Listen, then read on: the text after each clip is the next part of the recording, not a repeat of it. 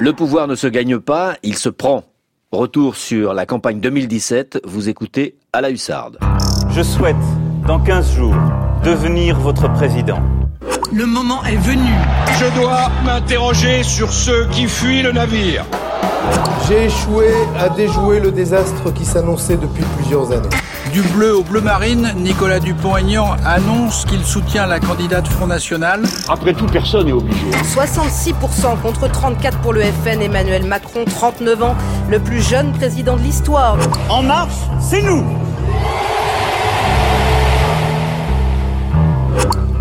À la hussarde, sur France Inter. Bonjour et bienvenue dans ce nouveau numéro de À la Hussarde, l'émission qui se replonge au cœur de cette saison électorale 2016-2017, cette année euh, de grands chambardements, année qui a vu plusieurs générations d'hommes et de femmes politiques blackboulés, année au cours de laquelle le paysage politique, ses frontières, sa topographie, ses reliefs auront été radicalement transformés. Aujourd'hui, Jean-Luc Mélenchon, l'insoumis à l'assaut du pouvoir. Jean-Luc Mélenchon aura produit, avec Emmanuel Macron et toute proportion gardée qui distingue une victoire d'une défaite, l'une des deux réussites de cette campagne. Arrivé au premier tour près de, de 20%, en quatrième position, mais dans le mouchoir de tête, le vieux leader de gauche a su créer autour de sa candidature une dynamique impressionnante. Depuis des années, tous les grands partis, tous les candidats aux élections nationales cherchent à raccrocher les wagons avec deux catégories de la population qui avaient largement déserté le débat politique et les bureaux de vote classes populaires et les jeunes. Jean-Luc Mélenchon, le plus âgé des grands candidats, aura réussi à intéresser puis à ramener à la chose publique une partie de la jeunesse que l'on disait définitivement perdue pour l'engagement politique. Ça aura été, euh, avec euh, une année de recul, l'apport le plus important, avec peut-être aussi le renouvellement des, idées de la gauche, euh, du candidat de la France insoumise à cette période. Pour retracer le parcours de Jean-Luc Mélenchon euh, pendant cette saison électorale 2016-2017, avec nous aujourd'hui Éric Coquerel, député de Seine-Saint-Denis et qui fut l'un des principaux porte-parole et animateurs euh, de la campagne aux côtés du candidat Mélenchon. À la hussarde, le pouvoir ne se gagne pas, il se prend. Bonjour Éric Coquerel. Bonjour. Salut les sans Rolex Salut les t-shirts sans costard Les nacés désencerclés Les larmoyants au lacrymo les têtes dures, bien matraquées, les flashs balais. Pour revivre la campagne de Jean-Luc Mélenchon, finalement, c'est assez simple. Il suffit de revenir chronologiquement sur les grands discours du candidat. Jean-Luc Mélenchon est un orateur, un orateur à l'ancienne, avec un style à la fois classique, parfois déclamatoire, voire lyrique et offensif, parfois même empreint d'une certaine violence destinée à traduire la colère d'une partie des Français contre les injustices et ce monde gagné par le libéralisme qu'il combat. Nous venons d'entendre un extrait euh, du premier grand discours de campagne un an avant l'élection. Jean-Luc Mélenchon est le premier des candidats importants à se mettre sur les rangs. Nous sommes à, Paris en juin 2016, place Stalingrad, dans le nord populaire de la capitale. Et ce discours est important parce qu'il dévoile déjà les grandes lignes de la campagne à venir et aussi la stratégie de 2017 qui ne sera pas celle de 2012. Mélenchon était déjà euh, candidat. Éric Coquerel, euh, comment ce qui allait devenir la France insoumise, comment avec la France insoumise, vous avez préparé et envisagé cette élection par rapport à 2012 bah, En fait, ça remonte, euh, ça remonte plusieurs mois en arrière. C'est-à-dire que euh, à ce qui n'était alors euh, non pas France Insoumise, mais le parti de gauche que je, je, je Dont vous êtes le coordinateur. Avec Daniel Simonet, qui était le, le parti d'origine de Jean-Luc Mélenchon. On fait l'analyse euh, en 2015 que le, le système du cartel, du front de gauche, c'est-à-dire l'addition de plusieurs partis alliés pour espérer euh, passer devant le Parti socialiste et être capable du coup euh, de d'aller au deuxième tour d'une élection présidentielle euh, n'est pas capable de le faire pour diverses raisons euh, qui tient justement euh, au fait que ça, ça, renvoie à des stratégies différentes de chaque parti, le fait que ça ne permet pas à tous ceux qui n'ont pas envie d'appartenir à un parti, qui sont très majoritaires dans ce pays, euh, de se mettre en mouvement. Donc on entérine ça et, on, et à l'époque on, table sur l'idée d'un mouvement citoyen, ça s'appelle pas encore France Insoumise, mais c'est ça l'idée, dont le point de départ est le fait que toute personne qui veut s'impliquer dans l'action euh, eh bien, euh, non seulement fait partie de ce mouvement, mais peut agir sur ce mouvement. Et c'est ça qui va donner naissance à France Insoumise. Et la seule solution pour à ce moment-là, j'allais dire, euh, mettre, mettre en action, euh, démarrer un mouvement de cette ampleur, c'est l'élection maire de la Ve République, celle qui, à un moment donné, concerne quasiment tous les Français, contrairement malheureusement aux élections intermédiaires, la présidentielle. Et donc, on va se servir de la présidentielle pour lancer un mouvement. Et ce mouvement, va servir pour évidemment appuyer la candidature de quelqu'un capable d'aller au deuxième tour. On va rester sur ce discours et sur la différence avec 2012 parce qu'il y a aussi quelque chose de nouveau, c'est dans la doctrine politique de Jean-Luc Mélenchon qui a évolué, c'est euh, l'écologie. N'est-il pas temps de réorganiser de fond en comble la civilisation humaine? Oui, il faut sortir du nucléaire. Non pour jeter la pierre à ceux qui croyaient bien faire, ni pour culpabiliser ceux qui sont au travail aujourd'hui. Il le faut parce que nous savons que c'est dangereux. Dès maintenant, nous devons prendre nos dispositions pour changer la civilisation humaine. Alors c'est intéressant parce qu'en 2012 déjà, euh, Jean-Luc Mélenchon parlait d'écologie, mais là, l'écologie devient vraiment la matrice. Alors c'est très important dans l'histoire de la gauche, peut-être que tout le monde ne s'en rend pas compte, mais la gauche a toujours été productiviste, notamment les, les communistes ont toujours été productivistes, et là Jean-Luc Mélenchon se euh, prononce contre le nucléaire. C'est quelque chose de nouveau, c'est une évolution, parlez-nous de ça. Alors c'est pas nouveau pour le parti de gauche on s'est rapidement dit éco-socialiste. On a même fait euh, des documents euh, au niveau international à ce sujet. On a toujours considéré que la question de l'écologie était le premier intérêt général et qu'à partir de là, c'était là-dessus que pouvait se construire justement une alternative au tout marché.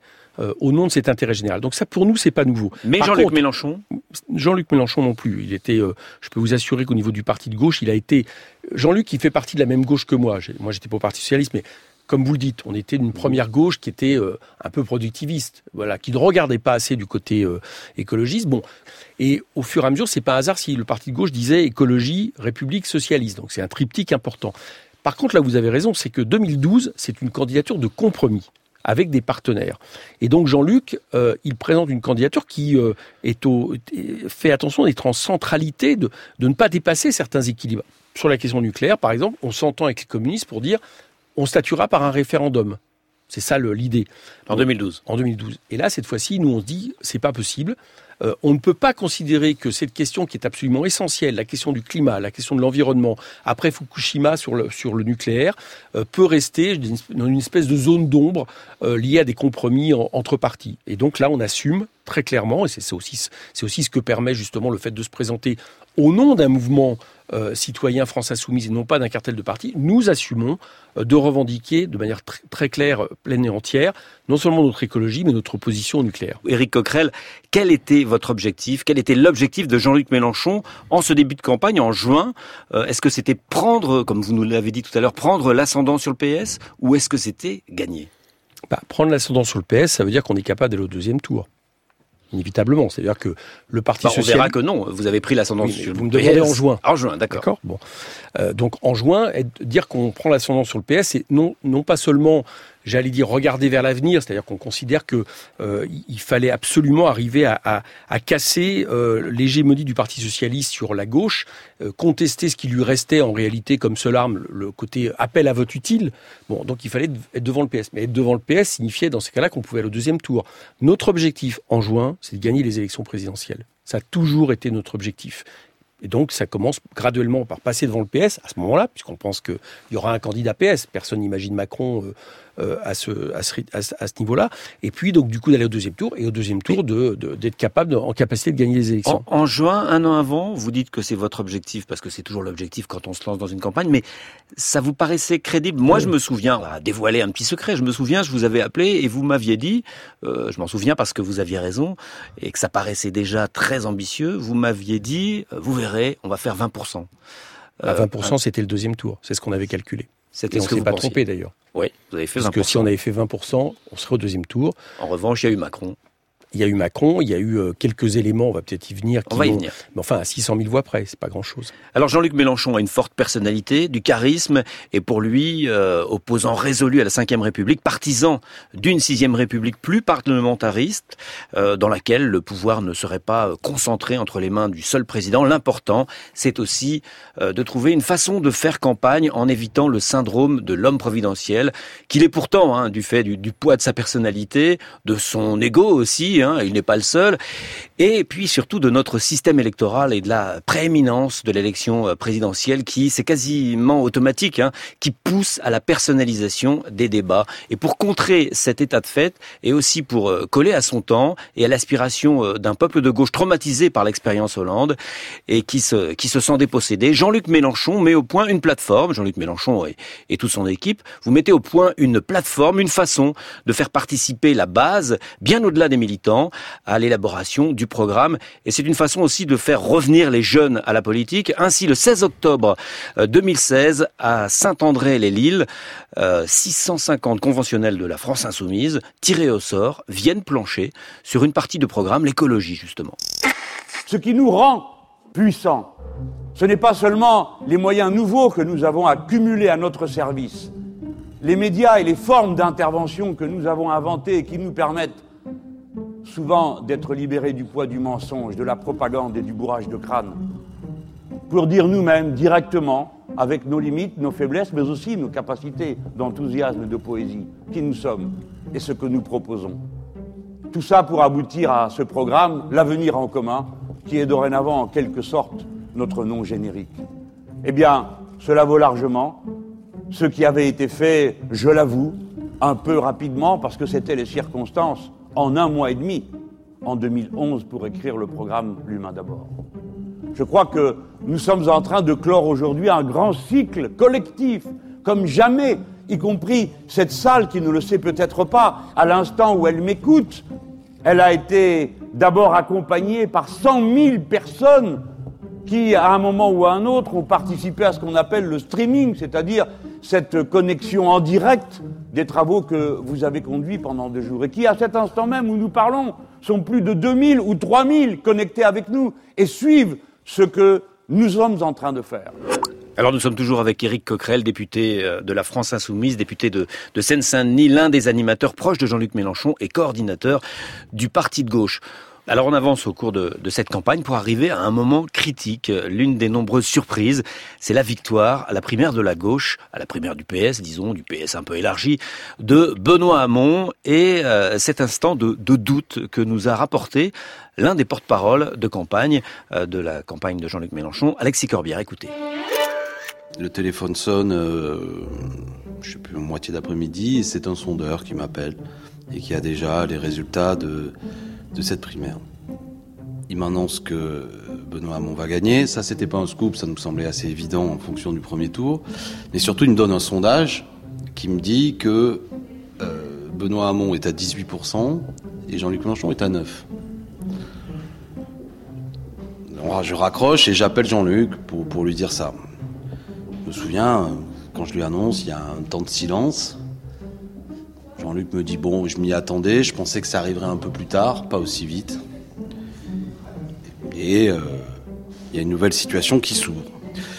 Mais c'est clair que quand euh, Benoît Hamon euh, vient de gagner, il y a quelques jours qui sont pour nous un moment d'observation, d'interrogation. De toute façon, la campagne de Mélenchon, c'était une campagne qui était lucide.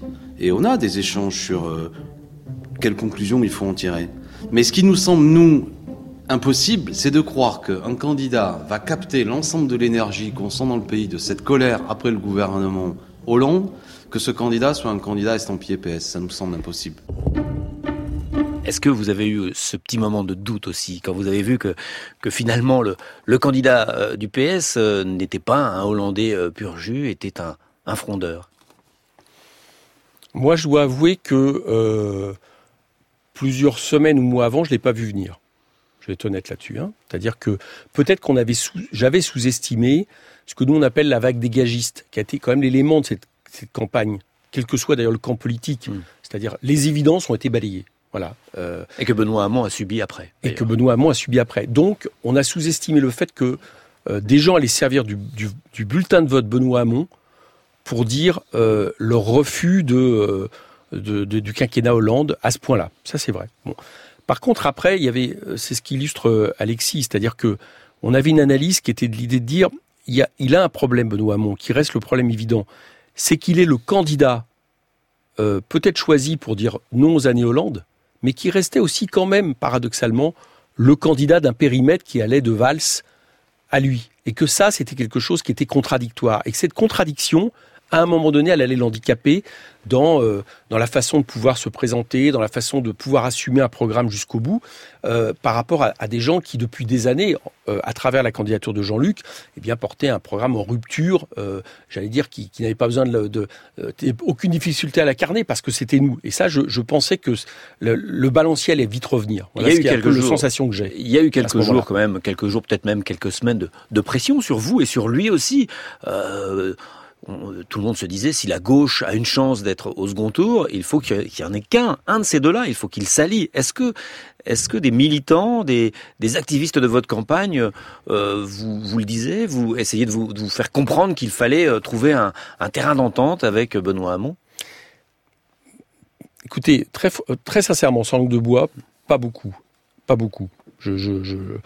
Euh, des interrogations, oui, non pas sur le fait de s'effacer, mais euh, comment on fait, comment on sort de cette situation, euh, non pas non pas tant en concurrence vis-à-vis de Benoît Hamon, mais de faire en sorte que ça nous ça nous handicape pas pour aller au deuxième tour. Mais euh, encore une fois, il y avait, je sais pas si vous vous souvenez, mais à ce moment-là, au même moment, euh, des candidats qui avaient été les, les, les, concurrents de Benoît Hamon, la primaire socialiste, d'autres socialistes, euh, se tournaient vers, se tournaient vers Macron. en disant l'alliance avec Mélenchon est impossible. On peut pas, euh, on peut pas faire le, grand écart comme ça. Donc voilà, on, pensait qu'il avait des, contradictions. Et, d'ailleurs, c'est ce qui lui-même l'a paralysé pour un moment donné à être en dynamique. Benoît Hamon, par exemple, aurait pu euh, se retrouver en position de force à ce moment-là s'il avait décidé de dire euh, Ok, j'ai été élu, je considère donc que je tourne le dos à, à tous ces socialistes qui ont trahi. Et euh, pour moi, la ligne, la ligne politique directionnelle, euh, c'est l'alliance avec tous ceux qui depuis des années disent ce que maintenant je dis. Mais c'est pas ce qu'il a fait. Et donc euh, j'avais un peu d'inquiétude, mais, mais, mais je pensais juste que ça, allait être une question de semaines et non pas que cette situation n'allait pas s'éterniser.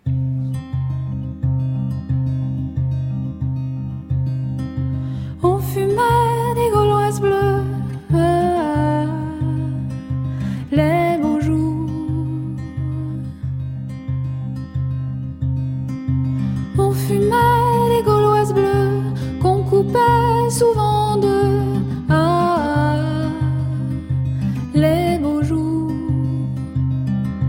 Les petites femmes de Paris montaient sur nos balcons, voir si les fleurs du mal poussaient encore en cette saison.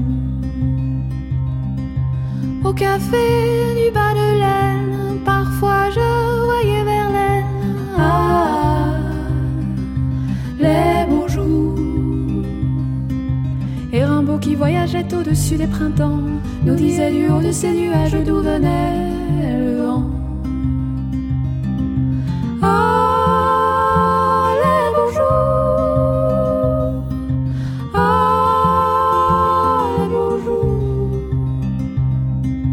Dylan cultivait sa terre quelque part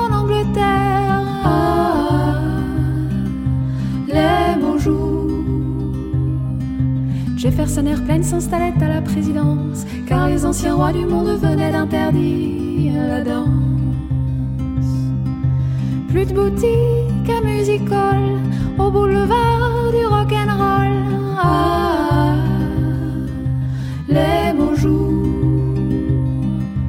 Le temps a passé, court-circuité les amplis. Bruno maintenant joue de l'accordéon dans les rues de Clichy.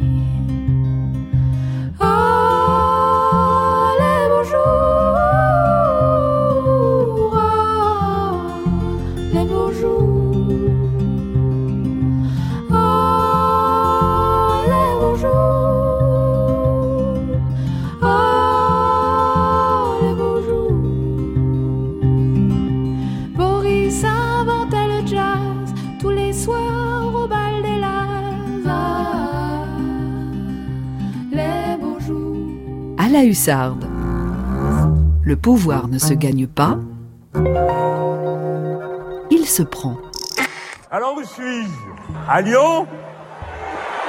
Et maintenant, à Paris son hologramme s'affiche à 400 km, prouesse technologique. Des milliers de personnes ont pu écouter en simultané son discours sur la culture, la recherche, la mer, le numérique, l'école. Une façon pour Jean-Luc Mélenchon de cogner Marine Le Pen en meeting à quelques encablures d'ici. Éric Coquerel est avec nous, député de Seine-Saint-Denis, proche de Jean-Luc Mélenchon. Euh, évidemment, c'est les fameux hologrammes, le coup de l'hologramme. Qui a eu cette idée de, meeting hologramme? Donc c'était à Lyon et à Paris en même temps, début février 2017. Alors de mémoire, ça remonte à il y a bien longtemps.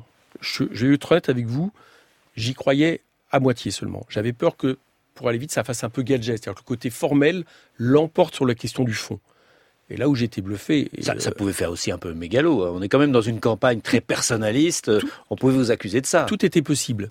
Mais euh, là où ça a été fort, c'est qu'en réalité, si vous vous souvenez euh, de, de, ce double meeting, le fond était en adéquation avec la forme. C'était les nouvelles frontières.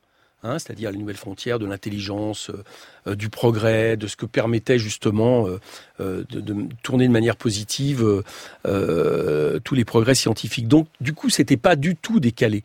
Et à partir de moment-là, ça, je, je, veux dire que ça a adhéré.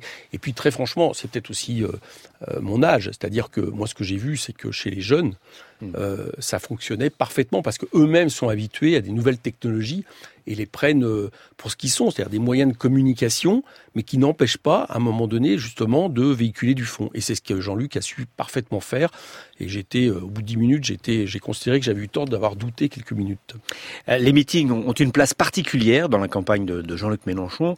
Ils redeviennent, à la faveur de leur diffusion sur les réseaux sociaux et aussi sur les chaînes euh, Tout Info, des moments importants, euh, des occasions d'exposer finalement ses idées en longueur, de maîtriser le message, euh, loin des montages de la presse, loin des, choix de la presse. C'est finalement quelque chose euh, on, re, on, revient à un certain classicisme de la politique avec, avec les meetings depuis une dizaine d'années maintenant. Bah, la politique au sens noble du terme.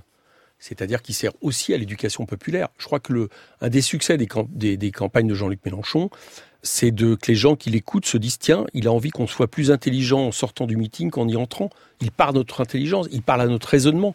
Vous savez, les Français aiment bien qu'on les prenne pour ce qu'ils sont, c'est-à-dire un peuple très politique, intelligent, et qu'on parle leur intelligence. C'est ce qu'a su faire Jean-Luc. Bonsoir Lille On m'avait prévenu que Lille était l'un des meilleurs publics de France, visiblement on s'est pas trompé. Hein.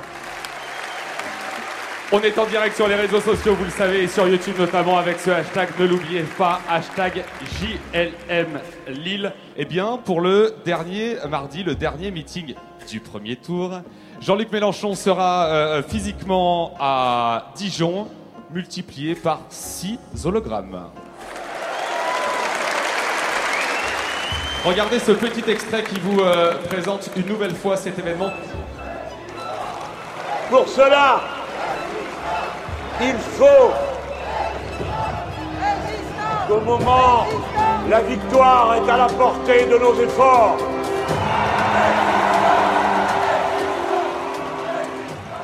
C'est un show.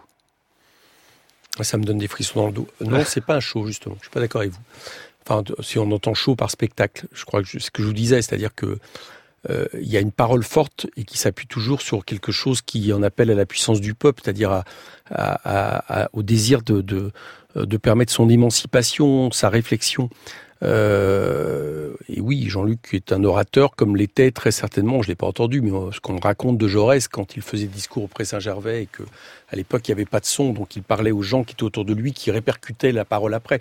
Ce que je veux dire par là, c'est que la parole, écoutez, regardez les meetings de Jean-Luc Mélenchon, vous verrez l'écoute assez exceptionnelle euh, et concentré pendant une heure et demie, il faut le faire. Hein. Je veux dire, moi je fais des meetings, je sais ce que ça veut dire de tenir euh, simplement même 20 minutes réellement des gens en, en, en euh, attentifs. Et là, Jean-Luc, c'est ça, c'est une de ses forces. Et pourquoi c'est une de ses forces? C'est que c'est pas seulement, j'allais dire, euh, un orateur, un porte-parole. C'est que c'est aussi euh, un leader euh, en termes de, projet, en termes de stratégie, et que en termes de, de, de concept également sur, par exemple, la question de fédérer le peuple, la question de la révolution citoyenne. Et je crois que c'est ça qui fait sa force dans une élection comme l'élection présidentielle. Et c'est ça que les gens apprécie le plus dans, euh, dans ce que porte Jean-Luc. C'est-à-dire que c'est plus le fond de ce qu'il porte au final porté par euh, par un lyrisme comme vous l'avez dit. Moi, il me fait penser à Ferré des fois dans la manière de. Je lui ai déjà dit à Jean-Luc Léo Ferré, pardon, Hmm. la manière de scander les choses, d'avancer. Il y, a du De Gaulle, il y a le rythme ternaire. Aussi, oui, il y a aussi ça, oui, bien sûr. Mais euh, de, chez De Gaulle, je faut remarquer que ces grands discours, euh, il y a du fond aussi, hein, euh, et ça rend nécessaire d'appréhender un discours qui est également un, un discours qui s'appuie sur la souveraineté du peuple. C'est intéressant toujours... parce que vous, vous dites populisme sans sans connotation négative. Vous assumez le populisme. Expliquez-nous. Bah oui, oui, en sachant qu'il peut y avoir plusieurs populismes, on le dit aussi.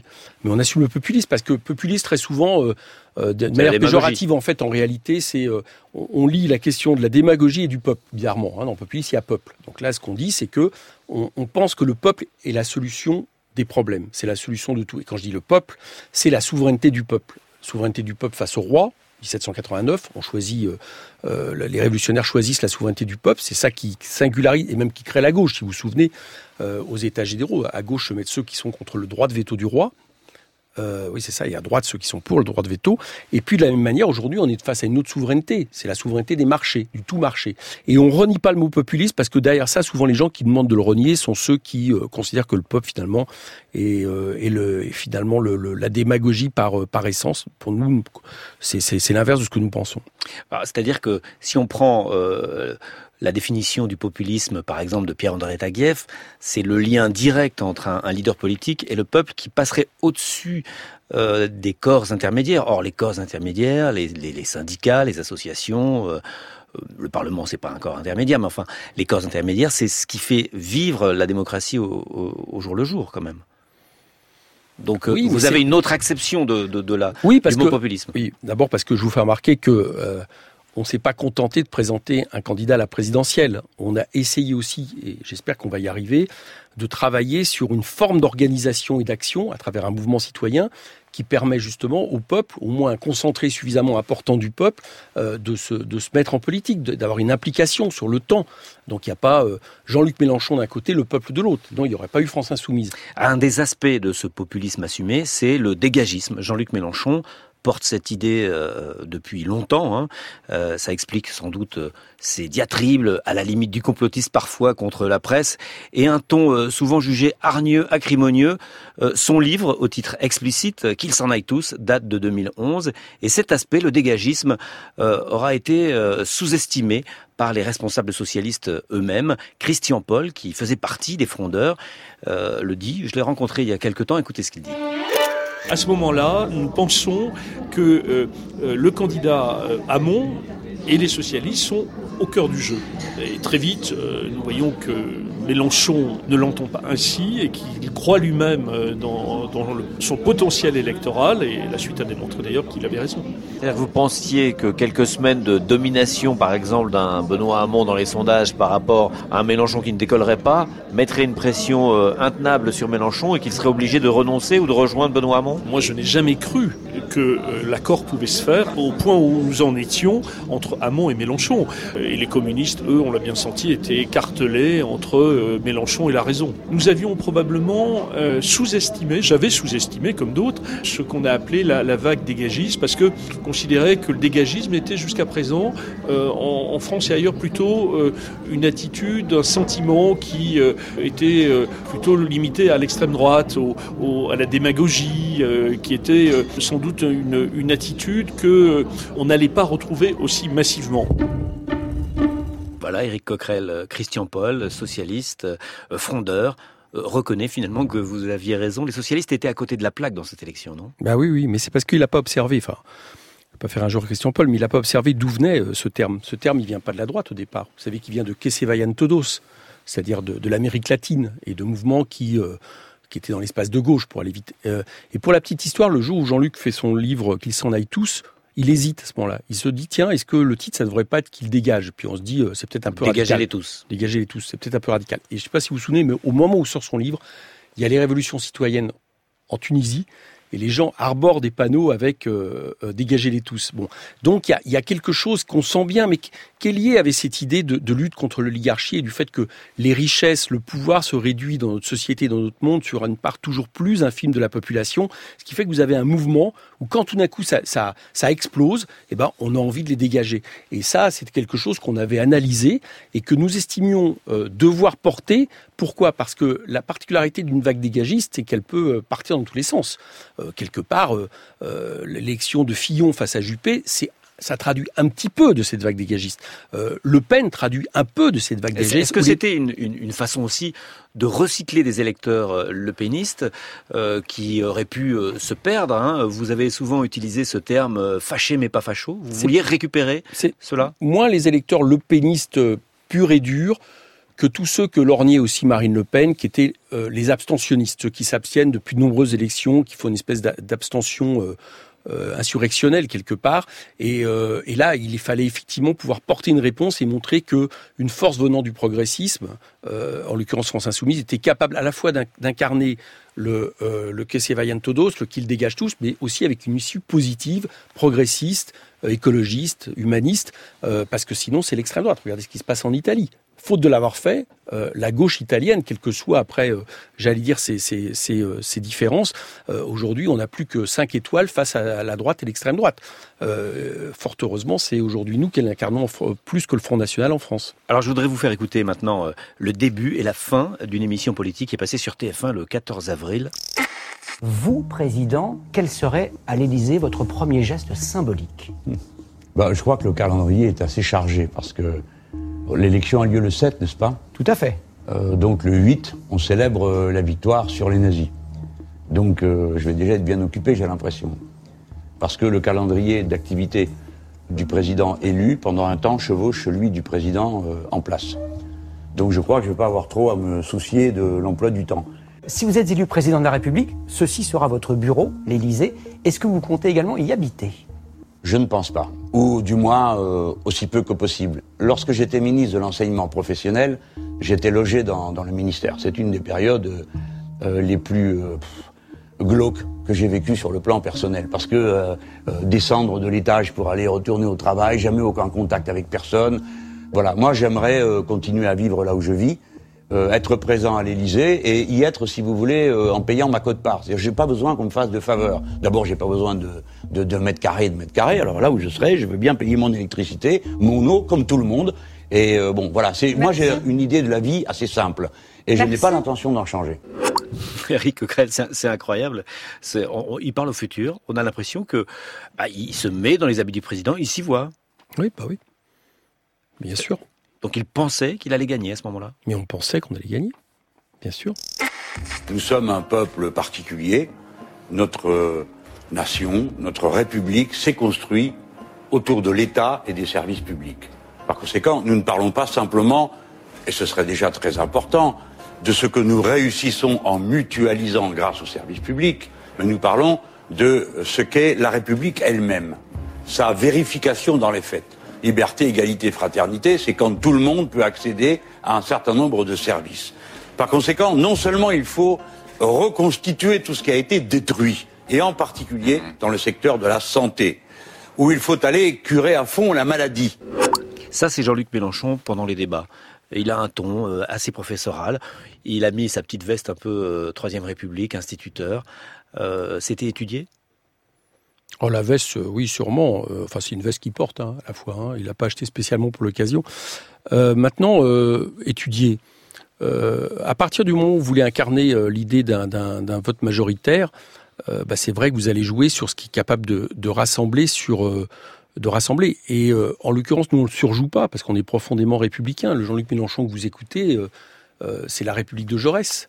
Donc à chaque débat, le lendemain, on dit qu'il a réussi. Mais oui, mais parce que les gens, les gens, les gens se rendent compte qu'ils ont face à eux euh, quelqu'un de sincère qui est profondément républicain. Et puis il y a le, premier tour.